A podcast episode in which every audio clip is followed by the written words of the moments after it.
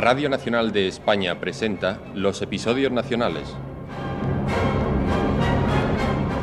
De Benito Pérez Galdós, en adaptación de Carlos Muñiz. Hoy, el terror de 1824. Segunda parte.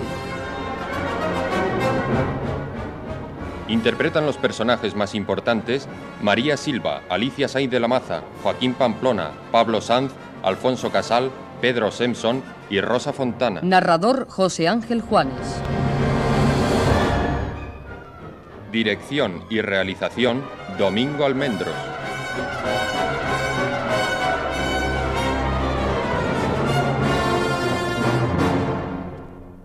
Aquella mañana, cuando don Benigno Cordero estaba a una dos leguas de la corte, entraba solita en su casa después de haber ido de compras por las tiendas.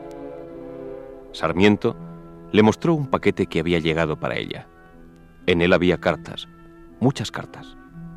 Pero solita, encerrándose en su alcoba, solo buscó la principal y sentándose en un rincón estuvo largo rato leyéndola. Después salió a hablar con don Patricio. Como te has metido tan a prisa a abrir ese paquete, no me ha dado tiempo de decirte que Elenita Cordero ha venido a buscarte para que la acompañes un poco. Hoy estará sola todo el día. ¿Y no ha venido nadie más? Sí. Ha venido también el caballero que estuvo ayer. Puede que él crea que yo no le conozco, a pesar de las barbas de capuchino que gasta. Me parece que aún estoy viéndole, como en mis tiempos de comunero. Pero en fin, más vale callar. Voy a ir a ver a Elenita. Abuelo Sarmiento, si yo tuviera que marcharme a Inglaterra, ¿qué harías tú, viejecito bobo?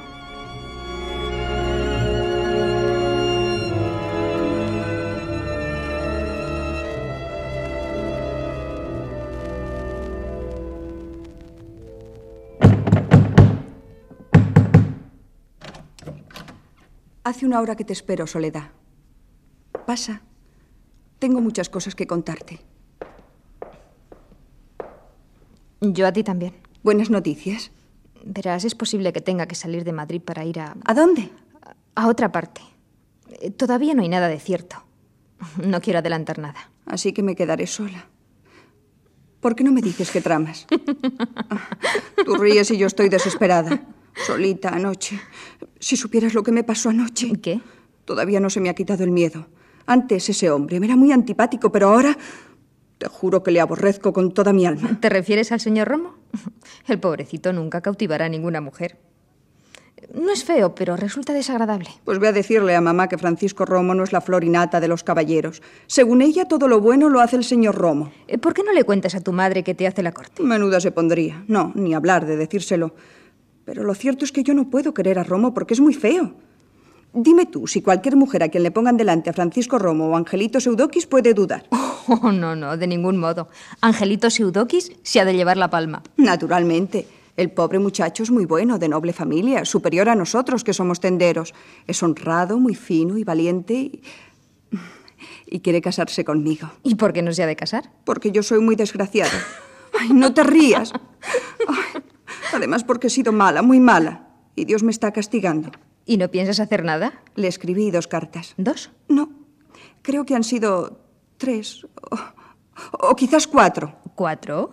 La verdad es que son cinco las cartas que le he escrito. No me digas más, porque si sigues la cuenta, va a resultar que le has escrito 50. Él pasaba todos los días por aquí. Yo sentía sus taconazos con el rechinchín de las espuelas y me daba mucha lástima. No podía menos de asomarme. Un día me mandó con Reyes un papelito. En fin, en la última carta que le escribí, Eso es. Vamos a la última. le decía que Romo es un animal. Angelito está celoso de él, pero ya le he dicho que o con él o con nadie, que me metería monja. En fin, esas cosillas que se dicen. ¿Y eso es todo? Lo malo es que la policía encarceló ayer por la mañana a Angelito. Jesús, mujer. Sí, le han encarcelado porque parece que un hermano suyo que estaba emigrado en Inglaterra ha venido para conspirar. Le están buscando y, como no pueden encontrarle, han cogido al hermanito y. Ay, y le van a ahorcar. Vamos, vamos, no seas tonta, mujer. Esos infames polizontes son tan malos. ¿Qué culpa tiene el pobre Angelito? Él es liberal, muy liberal, pero se haya decidido, y así me lo ha dicho, a no desenvainar su espada contra el rey. Ya sabes que es cadete. Angelito jamás atentará contra los derechos del trono. Pero como resulta que Seville Romo es amigo de la policía, ya sabes que registran a todos los presos. Pues Romo encontró en el bolsillo de Angelito la última carta que le escribí. No me digas. Y tuvo la despachate de enseñarse la noche. Dice que se la va a enseñar a mamá y a papá cuando venga. Y que cuando ahorquen a Angelito, él le tirará de los pies para que saque antes la lengua. No sabes cómo lo siento. Me gustaría poder quedarme contigo, pero tengo que irme. ¿Qué llevas ahí envuelto? Nada, no es nada. A ver. Seguro que son las cartas de tu novio y no me has querido decir quién es. Y dices que no tienes ninguno y te escribe tantos pliegos. No te vayas, por amor de Dios. Adiós, Elena. Ya nos veremos. Parece que se te ha desvanecido la alegría. Adiós. Espera un poco, mujer. No, ni un minuto. Eh, tengo que ver enseguida a una persona. ¿No decías que ibas a comprar otro vestido? Sí, es verdad. Eh, volveré pronto. Adiós.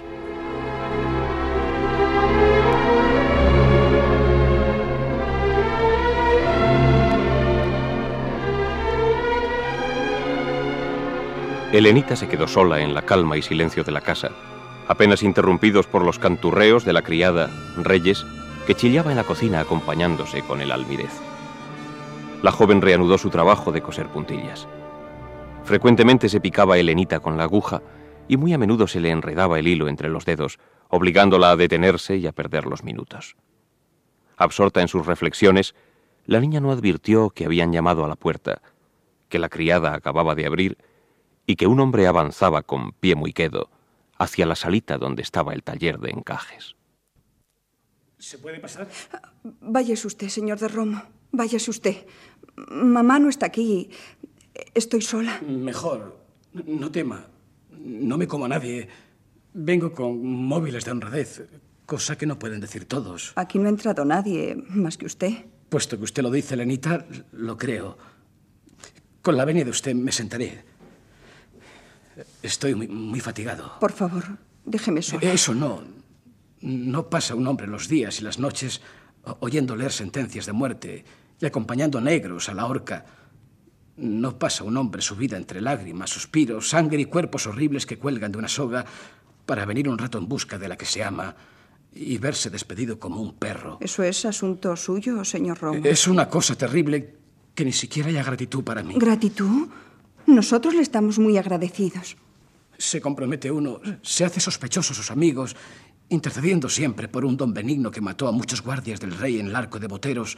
Trabaja uno, se desvive, se desacredita, echa los bofes y en pago de eso usted solo me desprecia. Ya le he dicho que le estamos muy agradecidos. A, a usted parece importarle muy poco el favorecer a su padre. Todo lo pospone al morrioncillo, a las espuelas doradas y al bigotejo rubio de un mozalbete que no tiene dónde caerse muerto. Hijo y hermano de conspiradores. Cállese, por favor. Ya sabe que tengo en mi poder un instrumento de venganza. Pero no lo emplearé por razón de amor. Lo emplearé tan solo por el decor de esta familia a quien estimo tanto. Usted es un canalla y si yo supiera que algún día había de caer en el pecado de quererle, ahora mismo me quitaría la vida. Usted es un hipócrita y falsario y si mis padres me mandan que le quiera, yo los desobedeceré. Hágame todo el daño que guste, pues todo lo que venga de usted lo desprecio, sí, señor. Y ahora, ¿quiere marcharse o prefiere que llame a los vecinos para que me ayuden a echarle? Elena, yo la adoro a usted. Usted me insulta y yo repito que la adoro. Rayos, si usted me quisiera, aunque no fuese más que un poco, me dejaría gobernar como un perro faldero. Sería usted la, la, más feliz de las mujeres y yo el más feliz de los hombres, porque la quiero a usted más que a mi vida. Lo que usted pretende no puede ser. Ya, ya veo que no puede ser. En fin, usted me aborrece y acaso con razón. Yo le amenacé a usted con hacer ahorcar a ese pobre pajarito de Seudokis. No lo haré. Yo quiero que se acuerde alguna vez de mí. Yo tengo una carta, sí. Aquí está. En mi cartera la llevo siempre. Es una esquela que usted escribió a esa lagartija. En ella dice que soy un animal. Bien, puede que sea verdad. Le dije que iba a enseñársela a su mamá, ¿no es así? Pues bien, aquí la tiene usted. Haga con ella lo que guste. Gracias.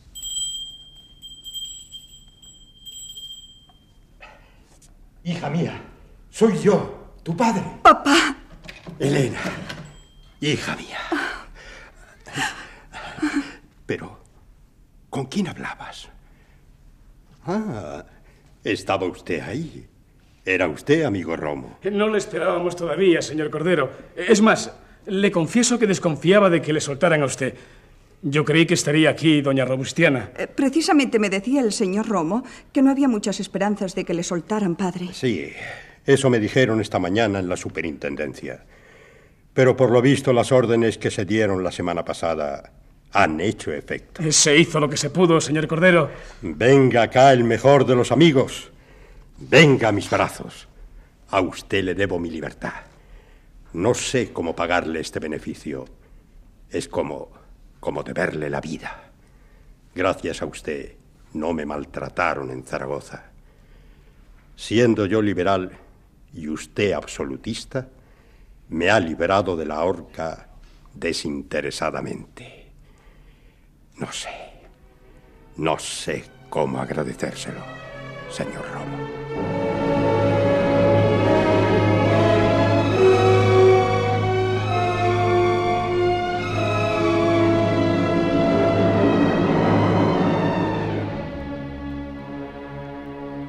Soledad regresó a su casa después de todo un día de actividad y sorpresas. Don Patricio estaba muy afligido ante la amenaza de tener que abandonar aquella casa donde se encontraba tan a gusto. Dudas, temores, desconsuelo y congoja le sobresaltaron en invasión aterradora sin que la presencia de Sole le aliviara, porque la huérfana habló muy poco durante todo aquel día. Mas por la noche, cuando la joven se retiraba, volvió a decir la terrible frase. Si yo me fuera a Inglaterra, ¿qué harías tú, viejecito bobo?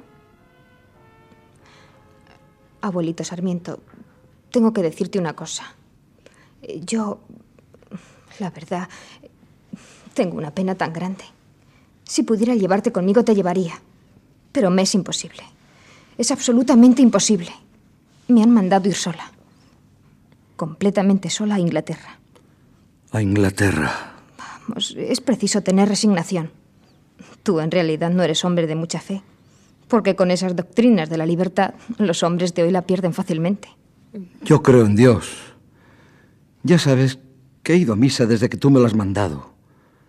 Cuando me acogiste en tu casa, como si fuera de tu familia, yo aborrecía a los curas. Pero cuando te fui tratando a fondo, empecé a creer en él. Sí. No dudo que crees en Dios, pero no tan vivamente como se debe creer, sobre todo cuando una desgracia nos cae encima. Ahora que vamos a separarnos, conviene que mi viejecito tenga la entereza cristiana que es propia de su edad y buen juicio. Porque ya no se acuerda de aquellas glorias, laureles, sacrificios, inmortalidades que le hacían tan divertido para los granujas de la calle. Yo no he renunciado ni debo renunciar a mi destino. Ni aun por mí. Por ti Tal vez, pero si te vas. Sí, me voy. Pero será para volver. Yo confío en que el abuelito Sarmiento será razonable, será juicioso. ¿Acaso piensas que no hay en el mundo y en Madrid otras personas caritativas que puedan cuidarte como yo? Pues sí. Hay personas llenas de abnegación y amor de Dios, que hacen esto mismo por oficio, consagrando su vida a cuidar de los pobres ancianos desvalidos, de los enfermos y de los niños huérfanos. A estas personas confiaré a mi pobre viejecito bobo para que me lo cuiden hasta que yo vuelva. Soledad, hija de mi alma, ya comprendo lo que quieres decirme. Tu intención es ponerme en un asilo. Lo dices y, no tiemblas. ¿Y crees tú que a un hombre como este se le mete en un hospicio? Sole, piénsalo bien. Tú has olvidado qué clase de mortal es el que tienes en tu casa. Hija mía, para que comprendas cuánto te quiero y cómo has conquistado mi corazón, te diré que yo no soy el mismo de antes, que si mis ideas no han variado, han variado en cambio mis acciones y, y mi conducta. Es evidente, porque esto es evidente como la luz del día, que yo estoy destinado a coronarme de gloria, a adornar mi frente de rayos esplendorosos sacrificándome por la libertad. Ya empiezas otra vez con eso. Pues bien, Es tanto lo que te quiero que por tu cariño he ido dejando pasar días y días y hasta meses sin cumplir esto, que ya no es para mí una predestinación tan solo, sino un deber sagrado. ¿Me entiendes? Vamos, vamos. Me daba pena dejarte. Yo estaba dispuesto a no separarme jamás de ti, a no pensar más en la política, ni en riego, ni en la libertad. Hija mía, tú no puedes comprender la inmensidad de tal sacrificio. Cuando ya había renunciado a mi santa misión, a ofrecerme como víctima expiatoria en el altar de la patria, tú me abandonas. Me echas a un lado como a un mueble inútil y pretendes mandarme a un asilo. El Señor nos iluminará. Si tú le pidieras con fervor, como yo lo hago, luz, fuerzas, paciencia y fe, sobre todo mucha fe. Yo le pediré todo lo que tú quieras, hija de mi alma. Vamos, ahora, abuelito, debemos acostarnos. Es tarde. Como quieras. Aunque para los que no duermen como yo, nunca es tarde ni temprano. Mm, Es preciso dormir Eh, ¿Duermes tú? toda la noche. Eh, no, no lo creo. En fin, buenas noches. ¿Sabes lo que voy a hacer si me desvelo? Mira, rezaré fervorosamente como en mis tiempos juveniles, como rezábamos mi mujer y yo cuando teníamos contrariedades, eh, alguna enfermedad de nuestro querido Lucas. eh. A rezar, sí. Pero con el corazón, sin dejar de hacerlo con los labios. Adiós, ángel de mi guarda. Hasta mañana que seguiremos tratando estas cosas.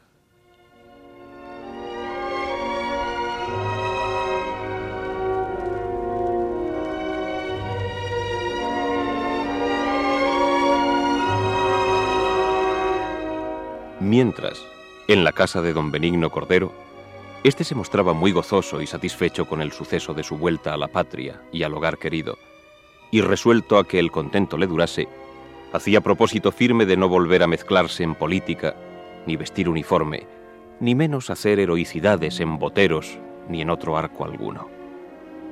A pesar de ello, guardaba en su pecho las mismas aficiones políticas que le llevaron al destierro, y antes se creería que el sol salía de noche que dejar de ver en la libertad, en el progreso, en la soberanía del pueblo, la felicidad de las naciones.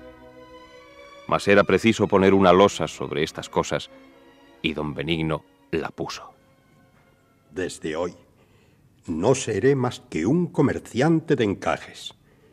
Yo tengo ideas, sí, ideas firmes. Pero tengo hijos. Naturalmente, Benigno. Lo primero es la familia. Sin embargo, allá dentro de mi alma, una voz me grita. ¡Viva la libertad! Robustiana, hace ya ocho días que he vuelto y muchos amigos y antiguos parroquianos han venido a felicitarme.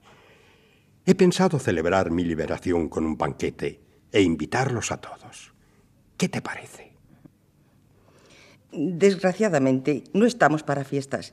De todas formas, si es tu gusto, mañana domingo 28 de agosto haremos para la cena un extraordinario de poca monta.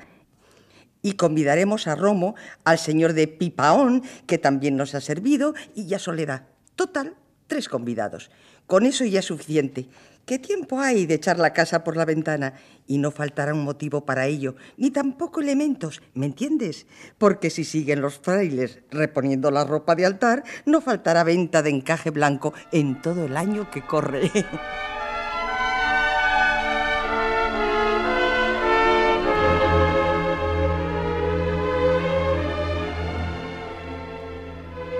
Don Benigno, como siempre, armonizó su opinión con la de su cara esposa, y a consecuencia de tan dulce concordia, al día siguiente la cocina de los corderos despedía inusitado aroma de ricas especias, anunciando a toda la vecindad la presencia de un extraordinario.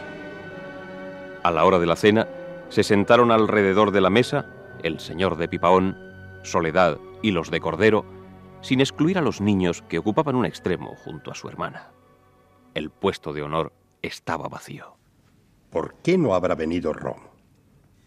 Desde el día de mi llegada no hemos vuelto a verle. Estará enfadado con nosotros. No, ¿por qué habría de estarlo? Estará muy ocupado en la comandancia de voluntarios. Se le han mandado tres avisos ya. Uy, ustedes no saben bien la calma que gasta el señor de Romo. Otra noche que le invitamos a cenar, se descolgó aquí a las 10 de la noche. Bueno, pues como parece que no va a venir ya, empezaremos a cenar. Oh, Pipaón, está usted elegantísimo, como de costumbre. Mi vida pública me obliga a ir a la moda. Eh, calzón blanco, levita polonesa. Lo que más me choca es su corbata metálica. Casi, casi parece un instrumento para la estrangulación.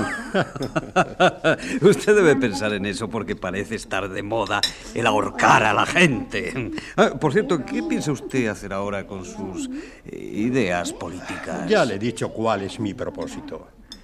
¿Y qué, señor don Juan?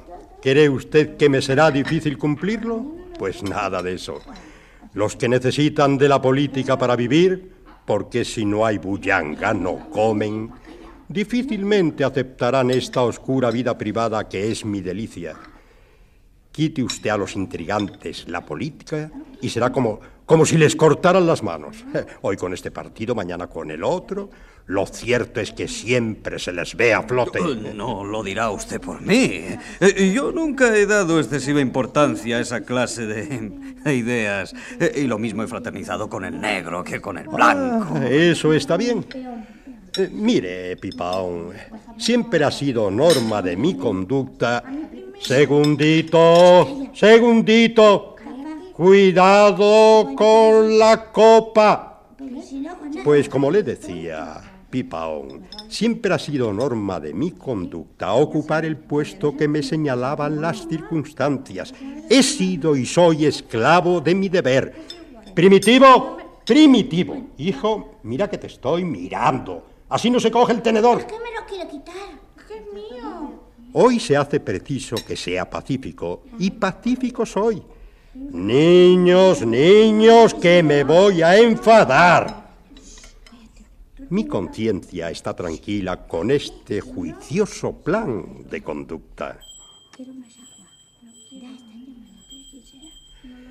A buena hora viene ese señor, cuando ya estamos casi en los postres. Seguro que es robo. No, no suele llamar de ese modo. Señor, son dos señores, dos hombres. Preguntan por el amo. Está bien, allá voy. Eh, que esperen, que siempre te has de levantar de la mesa.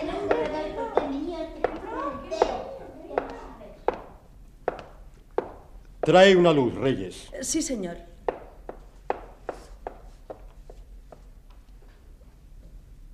¿Es usted don Benigno Cordero? Sí, para lo que gusten mandar. ¿Qué desean ustedes? Que venga con nosotros. ¿A dónde? A la cárcel. ¿A la cárcel? ¿Yo? ¿Por qué? Ellos. ¿Han dicho que a la cárcel? Sí, señor. A la cárcel. Nosotros no tenemos que explicar. No somos jueces. Pero yo. Ustedes. eh, eh, comprendan Basta de charlas. Y diga de una vez a su hija que tiene que acompañarnos también. ¿Mi hija? ¿Qué tiene ella que ver? Sí, señor. Su hija. Ya le hemos dicho que su hija tiene que venir también. Usted no me ha dicho nada. Y si me lo hubiera dicho, no lo habría creído. Vea usted este papel. Aquí dice Benigno Cordero y su hija Elena Cordero. Mi hija, pero. ¿Pero qué ha podido hacer esa criatura? Se acabó. Tú, di a los voluntarios que suban. No hay tiempo que perder. ¿Qué ocurre, don Benigno? Pues, ya ve, que vienen a buscarnos a mí y a mi hija Elena. Ja, Eso tiene que ser alguna equivocación de la superintendencia. ¿eh? ¿No es usted el que llama mala mosca? Eh, ¿No me debe su destino? Sí, sí, señor. Soy el mismo para servir al señor de Pipaón. Ya. A ver la orden. Oh, nada, nada. Esto debe ser una equivocación. Eh, Pero eh, es preciso obedecer la orden. Desde este momento empiezo a dar los pasos convenientes. Papá, dice mamá que si volvéis a la mesa. Hija, tenemos que acompañar tú y yo a estos señores a la cárcel. Pues si hay que ir, vamos. No tengo ningún miedo. ¿A la cárcel? Ni hablar. Tú no te separas de mí. Si han de llevaros a los dos a la cárcel, yo también iré y me llevaré a los niños. Con usted no va nada, señora. El señor mayor y la niña son los que han de ir. Así que andando. No, no, ustedes no se lo llevan. ¡Fuera de aquí, malditos! ¡No se ¡Al demonio con la vieja! No podemos perder más tiempo en remilgos. Vamos. Vamos, señores. Ni mi hija ni yo temblamos. La inocencia no tiene miedo, cobardes sayones. Yo había vuelto la espalda a la libertad y la libertad me llama de nuevo. Vamos, miserables, tan miserables como Calomarde que os manda. Vamos a la cárcel y viva la Constitución. ¡Viva la Constitución!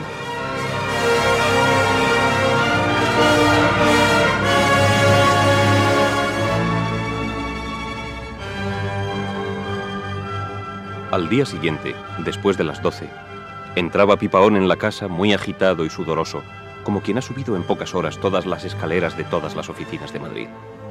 Encontró a doña Robustiana en lamentable estado y lejos de calmarse sus ataques nerviosos, se habían exacerbado a causa de la resistencia a tomar alimento. Cuando Pipaón entró, no podía dar un paso en la estancia porque estaba casi a oscuras. Mas por los suspiros que oía, se fue guiando hasta que dio con el lecho y pudo distinguir a Solita sentada junto a su infeliz amiga. Ay, señora, he, visto a Chaperón.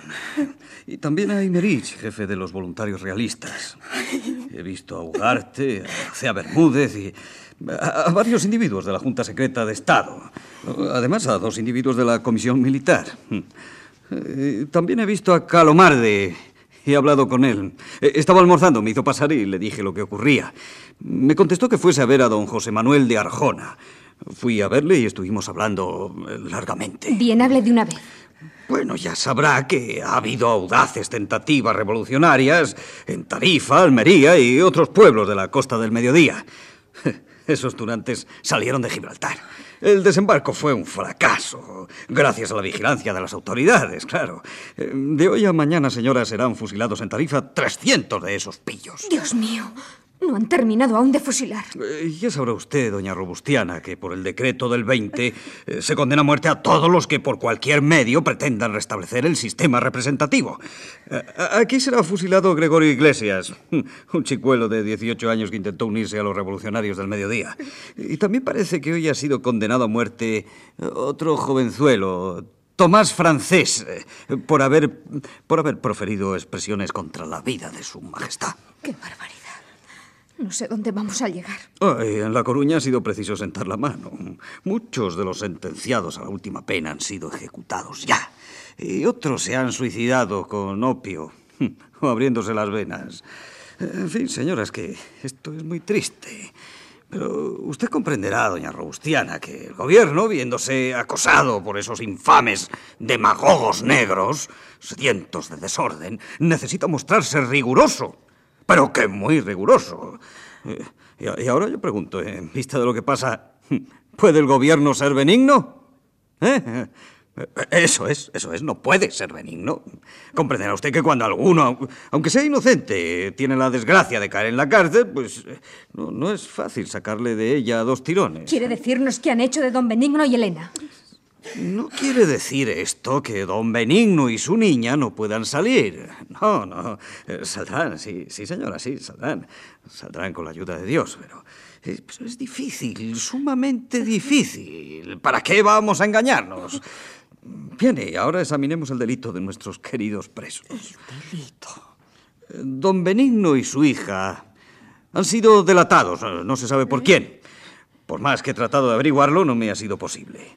Les acusan de... de- Bueno, pero vamos, vamos por partes. Parece que Elenita tiene un novio llamado Ángel Seudokis. Es mentira. Es una infame impostura. Mi hija no tiene novio. Ángel Seudokis, hermano de don Rafael Seudokis. Militar sin purificar, degradado y, y aún creo que condenado a muerte por varios horrorosos crímenes de Estado. Según consta en la delación, Rafael Seudokis, que ha venido de Inglaterra con órdenes de los revolucionarios para hacer una tentativa, se valió de su hermano Ángel, novio de la niña, para ponerse en contacto con don Benigno, encargado de ayudarle. ¡Qué horrible maquinación! ¡Qué tejido de infames mentiras. En la delación consta que Elena recibía papeles del tal Seudokis, que luego entregaba a don Benigno, y, bueno, y además otras cosas que ya no recuerdo. Valiente atajo de bandidos. Solita, solita, por Dios santo, tú que nos conoces, di a ese hombre que se engaña porque también él, con ser nuestro amigo, pues parece dar crédito a tales patrañas. No, no, no, yo no, yo no, yo ni afirmo ni, ni niego, no, poco a poco. El señor don Benigno y su hija pueden ser inocentes y pueden no serlo. De un modo u otro es el señor Cordero un excelente amigo a quien debo servir y serviré con todas mis fuerzas. Ánimo, señora, ánimo. Usted me conoce y sabe que haré cuanto de mí dependa para sacarle de la cárcel.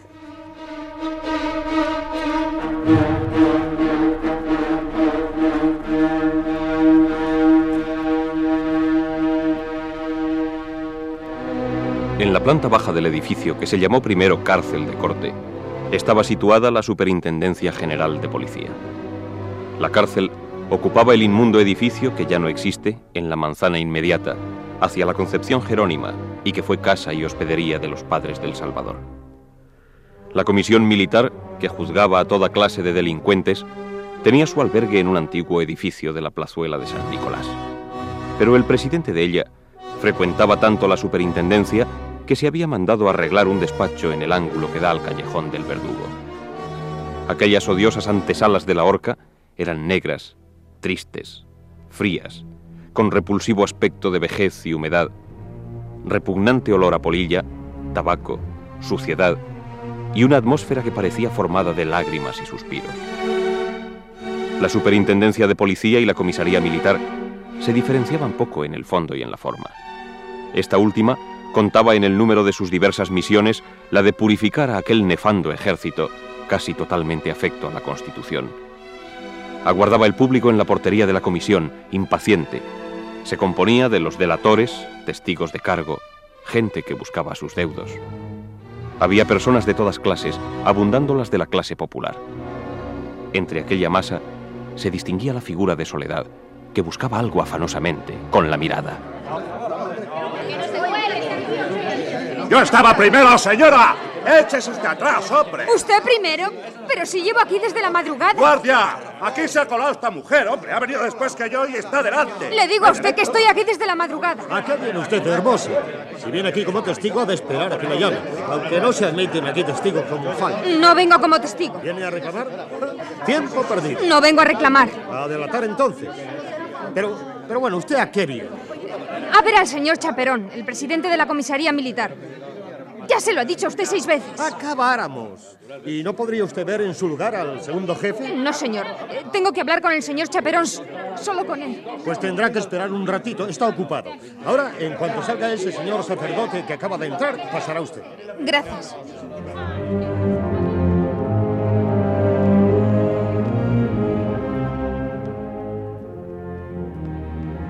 En aquella lóbrega estancia donde entró Soledad, había dos hombres. Uno estaba en pie frente al marco de la puerta, recibiendo la escasa luz de una angosta ventana por detrás. Todo él parecía negro, negro el uniforme, negras las manos, negra la cara. Pero en la sombra podía reconocerse fácilmente al celoso funcionario que dispuso la elevación de la horca en la Plaza de la Cebada aquel 6 de noviembre del año anterior. El otro estaba sentado y escribía con la soltura y garbo de quien ha consagrado una existencia entera a la escribanía. Era un viejecito encorvado y pergaminoso, con espejuelos verdes, y como tenía la costumbre de subírselos a la frente mientras escribía, parecía estar dotado de cuatro ojos. Su nariz y la desaforada boca combinaban armoniosamente sus formas para producir una mueca entre satírica y benévola que producía distintos efectos en los que tenían la dicha de ser mirados por el licenciado Lobo, que tal era el nombre de este personaje. ¿Qué desea usted? Gracias, señor. Me sentaré. Estoy muy fatigada. No me puedo tener. No he dicho a usted que se siente. Le he preguntado qué quiere. Puede usted sentarse. Sí, siéntese. Quiero hablar con el señor de Chaperón. Pues pronto, amiguita. Despachemos que no estamos aquí para perder el tiempo. ¿Es vuecencia el señor don Francisco Chaperón? Sí, yo soy. ¿Qué se te ofrece? Quería hablar a vuecencia acerca de don Benigno Cordero y su hija. Cordero. Ah, ya. El encajero. Hmm. Está bien. ¿Tú has servido en su casa? No, no, señor. Su causa está ya muy adelantada. No creo que haya nada por esclarecer. Sin embargo, señor licenciado Lobo, recoja usted las declaraciones de esta joven. ¿Cómo se llama usted? Soledad Gil de la Cuadra. Gil de la Cuadra, Gil de la Cuadra. Yo conozco ese nombre. Mi padre era muy afecto a la causa del rey. Quizás vuecencia le reconocería. Don Urbano Gil de la Cuadra. Ya lo creo. ¿Se acuerda usted, Lobo? Últimamente se oscureció y no supimos más de él. Era un benemérito español que jamás se dejó embaucar por la canalla. Murió pobre y olvidado de todo el mundo. Sabiendo quién soy y recordando la veracidad y honradez de mi padre, tengo mucho adelantado en la opinión de vuestras excelencias. Sin la menor duda. ¿Y darán crédito a lo que diga? El pertenecer a una familia que se distinguió siempre por su aborrecimiento a las novedades constitucionales es aquí la mejor de las recomendaciones. Pues bien, señores. Deseo decirles muchas cosas que ignoran en el asunto de don Benigno Cordero. Anote usted, licenciado. Anote. En efecto, siempre me han parecido algo oscuros los hechos en este endiablado asunto de Carnero. ¿No es Carnero? Cordero, señor. Eso, es, Cordero, Cordero. Estoy absolutamente convencido de su culpabilidad, pero... Precisamente vengo a decirles que el señor don Benigno y su hija son inocentes. Inocentes. Sí, señor, inocentes. El señor Cordero y... Cordero, inocente, inocente, Cordero. Qué, qué bien pegan las dos palabras, ¿eh? Yo afirmo la inocencia del padre y de la hija que están presos por equivocación. Ya supondrá usted que he traído pruebas. Así que pruebas, ¿eh? ¿Y cuáles son esas pruebas? Yo no vengo a negar el delito. No, señor. Vengo a afirmarlo. Pero he dicho... He dicho que el señor Cordero es inocente de ese delito. Que el delito, me entiende usted, se atribuyó al señor Cordero por equivocación. Y esto lo probaré revelando quién es el verdadero culpable. Eso ya es otra cosa. Para probarme que no vienes a burlarte de nosotros, dime quién es entonces. Un oficial del ejército llamado don Rafael Seudokis vino de Londres con unas cartas. Ajá. Estás en lo cierto. Por ahí, por ahí. Eh, Como Seudokis no podía estar en Madrid sino día y medio, las cartas venían en un paquete a cierta persona que las debía distribuir y recoger las contestaciones. Admirable. Y Seudokis no celebró entrevistas con Cordero, sino con otra persona. ¿No es eso lo que quieres decir? Sí, sí, señor. Cordero ni siquiera le conoce. Lo del noviazgo de Elena con Angelito es verdad. Pero don Rafael no ha visto al Siudokis conspirador ni a ninguna otra persona de su familia en las 30 horas que estuvo en Madrid. Vamos, veo que conoces el paño. Bien, Paloma. Ahora revélanos todo lo que sabes. Lobo, anote usted. Yo no diré nada. No diré una palabra aunque me den tormentos si antes vuecencia no me da palabra de poner en libertad al señor Cordero y a su hija. Eso depende. Aquí no somos bobos. Si veo yo clara la equivocación... Pues no ha de verla. Deme vuecencia su palabra de ponerles en libertad cuando conozca al verdadero culpable. Bueno, te la doy. Te doy mi palabra. Mas con una condición. No soltaré a los Cordero si no resulta que el auténtico culpable es un ser vivo y efectivo. ¿Me entiendes? Aquí no queremos fantasmas. El delincuente. El delincuente es un ser vivo y efectivo. Y podrá confesar su culpa. Bien. Acabemos, señores. Soy yo. De modo que dices que tú misma eres quien cometió esos delitos que Su Majestad nos ha mandado castigar. ¿Tú? Sí, sí, señor. Yo misma. Anote usted, anote usted, Lobo. Esto es inaudito. Hasta ahora no hemos visto a nadie que se acuse a sí mismo. Lobo, anote usted. Soledad Gil de la Cuadra, en el día de la fecha, compareció, etcétera, etcétera, etcétera. Eh, así que tú has sostenido relaciones con los emigrados. ¿Cuántas veces? ¿Con varios o con uno solo? Con uno solo. Relaciones políticas, ¿entiende? No, señor. Relaciones de amistad. ¿De amistad? ¿Quién es él? Salvador Monsalud. ¿Tienes tu parentesco con ese bregante? No, señor. Entonces, ¿qué relaciones son esas? Es mi hermano. Bu- Bueno, quiero decir, mi amigo, mi protector. Ya, ya sabemos lo que quieren decir esas palabras. Háblanos con franqueza, que juez y confesor vienen a ser lo mismo. ¿Eres tú su querida? Condéneme usted, pero no me avergüence. Yo no soy querida de nadie. Venimos aquí con vergüencillas. Ay, qué mimos tan monos. Paloma, recoge ese colorete. Ruborcillo tenemos, ¿eh? Aquí, aquí se conoce al mundo, señor Lobo. Anote usted que ha revelado tener relaciones ilícitas con el susodicho. No es cierto, no es cierto. ¡Orden, orden! Haga el favor de sentarse. Si tengo valor para sacrificarme por un inocente, también lo tendré para calumniarme. Calumniarse. Seguimos con las palabrejas retumbantes. Pasemos a otra cosa. Ese de Suella Cabras, ¿te ha escrito muchas veces? Seis veces desde que está en Inglaterra. ¿Te ha hablado de sucesos políticos? Muy poco, y por referencias. ¿Conservas las cartas? No, no, señor. Las he roto. Eso ya lo veremos. ¿Se ha anotado el domicilio de la declarante? Sí, señor. Continúa. Llegamos al don Rafael Seudokis. Ese señor trajo de Londres un paquete de cartas para que tú las repartieras. Sí, sí, señor. Puedo asegurar que Sudokis no conoce a don Benigno. Que éste no podía encargarse de repartir las cartas, ni menos su hija, porque ni uno ni otro tenían noticias de semejante cosa. Vivimos en la misma casa, yo en el segundo, ellos en el principal. Y como alguien de la policía vio al señor Siudokis entrar en la casa, supuso que iba a la habitación de Cordero, cuando en realidad iba a la mía. Muy bien, muy bien. Anote usted eso. Puede muy bien resultar que el tal Cordero sea inocente. ¿Por qué no? La justicia y la verdad por delante. Sepamos ahora a quién iban dirigidas esas cartas. Este es el punto principal. Cordero no supo darnos noticia alguna. Si tú lo haces, tendremos la mejor prueba de que no has venido a burlarte de nosotros. Yo me acuso a mí misma, pero no delataré a los demás. ¿Me gusta? Sí, sí. Me gusta la salida. ¿Sabes que tienes frescura? Esto es dejarnos con un palmo de narices. Dime, mocosa, si no aclaras eso de las cartas, ¿qué ventaja sacamos de que seas tú el delincuente en vez de los Cordero? ¿Qué diferencia hay? La que hay de la verdad a la mentira. Si ellos son inocentes, ¿por qué han de estar en la cárcel ocupando un puesto que me corresponde a mí? Música, música. Aquí no estamos para perder el tiempo en distingos. Esto es burlarse de la comisión militar. Aquí se viene a servir al Estado, no a hacer comedias. ¿Te enteras? Siento mucho defraudarle, pero no puedo decir más.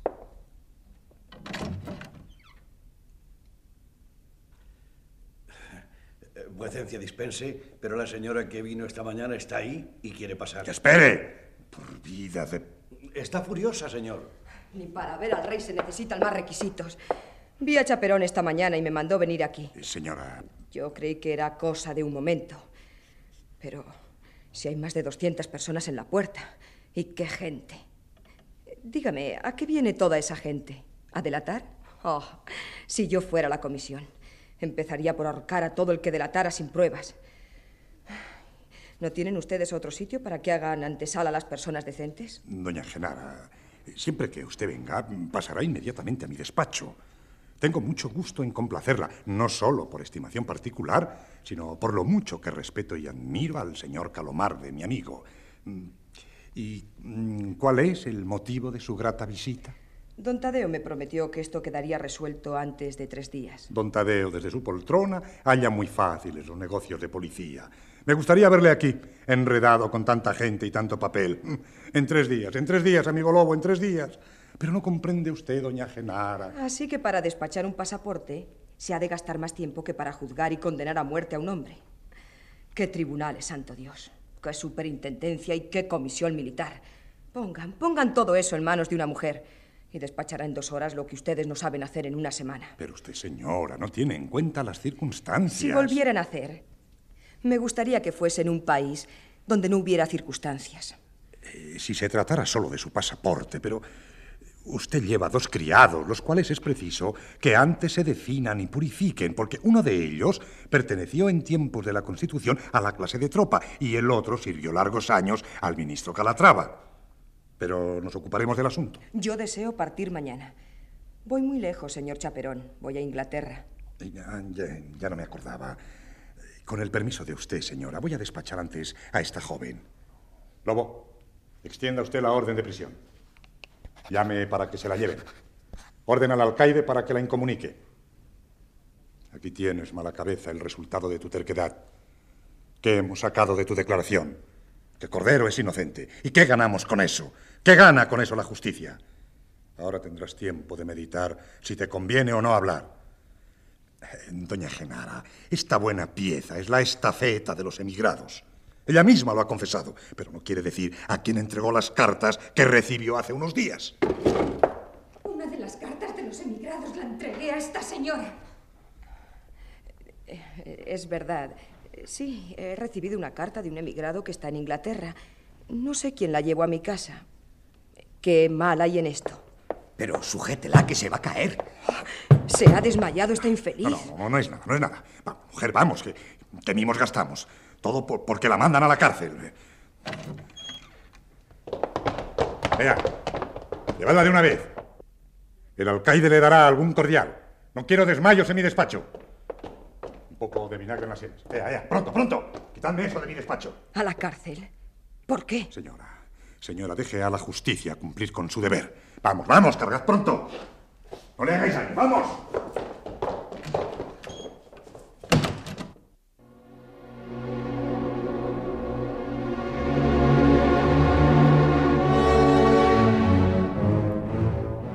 Aquel mismo día, don Patricio Sarmiento estaba pasando las horas más amargas de su vida. No podía permanecer un momento en reposo, ni distraerse con nada, ni comer, ni aposentar en su cerebro pensamiento alguno, como no fuera el fúnebre pensamiento de su desamparo y de la gran pena que le desgarraba el corazón. Este lastimoso estado provenía de que Solita había salido temprano diciéndole, No sé cuándo volveré. Quizás vuelva pronto. Quizás mañana. Quizás nunca. Ya escribiré diciéndote qué debes hacer. Adiós. ¿Será posible que haya salido hoy para Inglaterra? Pero. Pero ¿cómo si está aquí? Toda su ropa, sin. ha hecho el equipaje y en la cómoda ha dejado todo su dinero. Pero ¿a dónde, ¿a dónde habrá ido entonces? Quizás vuelva pronto, quizás mañana, quizás nunca, nunca, nunca. Ah, ah, debe ser ella. Gracias a Dios. ¿No es este, el viejo sarmiento que predicaba en las esquinas? Echadle mano mientras yo registro. Ah, son ustedes de la policía. Sí, ya recuerdo. Conozco estas caras. Registradlo todo. Detened a todas las personas que se encuentren en la casa. Que no se escape el viejo. ¿Quiere decir que estoy detenido? Ya se lo dirán allá. Andando. Llévense para allá al viejo, que aquí nos quedamos dos para despachar esto.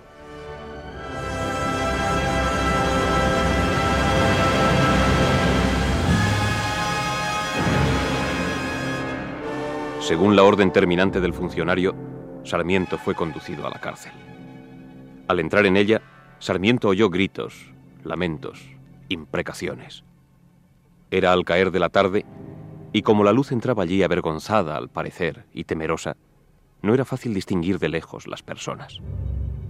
Al fin le metieron en una estancia mal alumbrada, donde había algunos voluntarios realistas, acompañados por el licenciado Lobo prestos todos a sumergir las plumas dentro de los tinteros.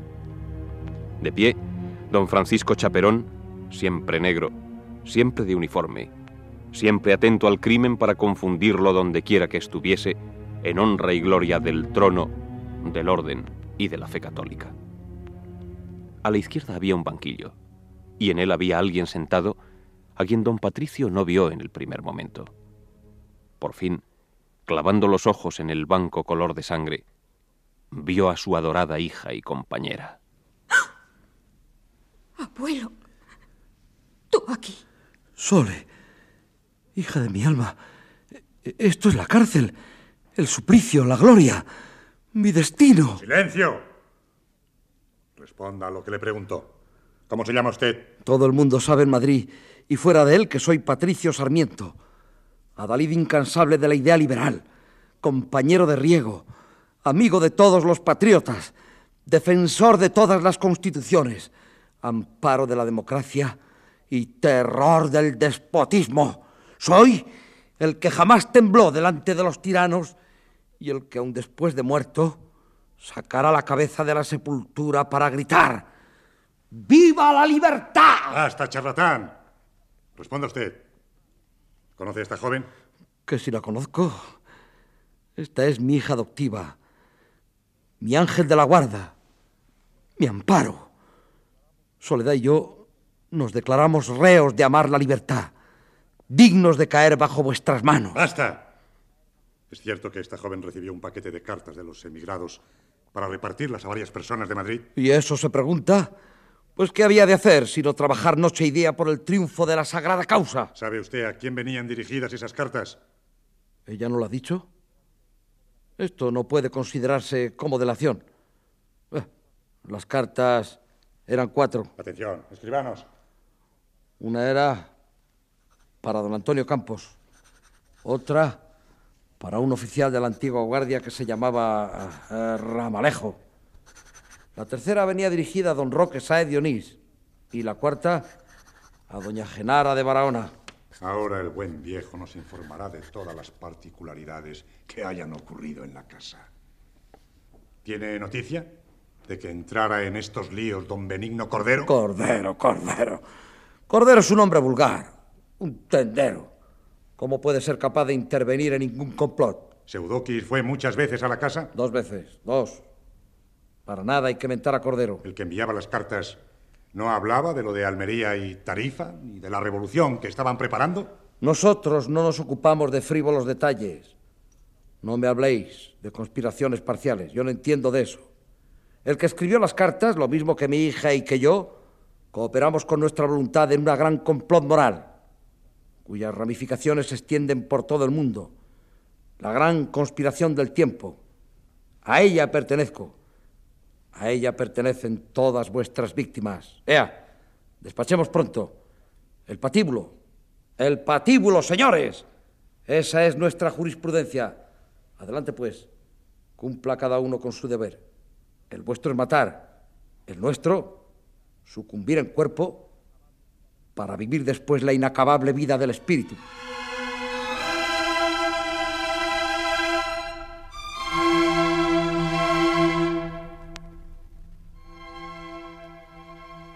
Había tanta verdad en las expresiones del exaltado viejo patriota que los empleados de la comisión, así militares como civiles, no podían resistir al deseo de oírle.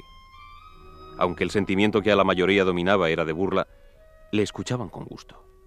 El mismo Chaperón se mostraba complacido, sin duda porque le divertía su víctima, haciéndolo mucho más barato que el célebre gracioso Guzmán, quien por entonces empezaba su carrera en el Teatro del Príncipe. Ánimo, Solita. ¿Por qué estás triste y no alegre como yo? Ahora viviremos juntos eternamente. Seremos condenados. Ya sabía yo que conspirabas. Y conspirabas por la santa libertad. Bendita seas. Pero no lloras. ¿Llorar? ¿Por qué? Así me gusta. Llévense a los reos, cada uno a su calabozo. Eso es imposible. No nos queda espacio para esos distingos. Bueno, pues enciérrenlos en una sola celda. ¡Vamos!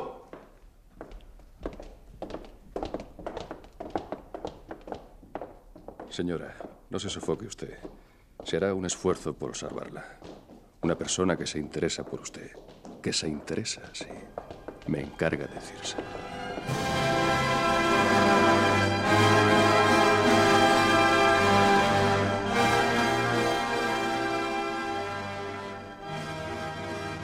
Soledad volvióse prontamente y vio unos ojos verdes y grandes, del tamaño de huevos. Estos ojos brillaban reflejando la claridad del farol de los carceleros, en un semblante amojamado y partido en dos por la hendidura de la prolongada boca, casi vacía. En vez de tranquilizarse, Soledad tuvo miedo.